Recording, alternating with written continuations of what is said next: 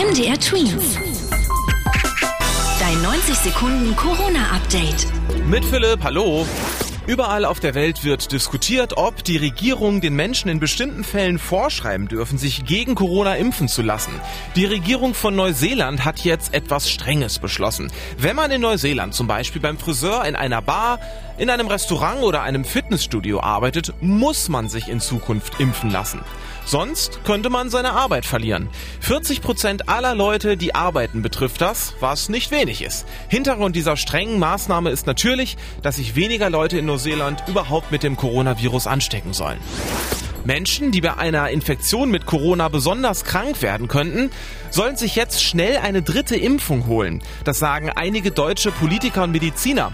Damit meinen sie besonders ältere Menschen oder die, die sowieso schon eine andere schwere Krankheit haben. Boosterimpfungen heißen diese dritten Corona-Impfungen für Jugendliche ab 12 und Erwachsene. Da die Corona-Zahlen bei uns in Deutschland momentan wieder ansteigen, sollen möglichst viele Menschen zusätzlich geschützt werden. In China müssen Millionen von Menschen Menschen aktuell zu Hause bleiben. Die Regierung hat jetzt die riesige Stadt Lanzhou komplett abgeriegelt.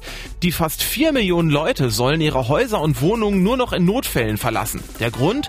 In der Stadt hatten sich 29 Menschen mit Corona angesteckt.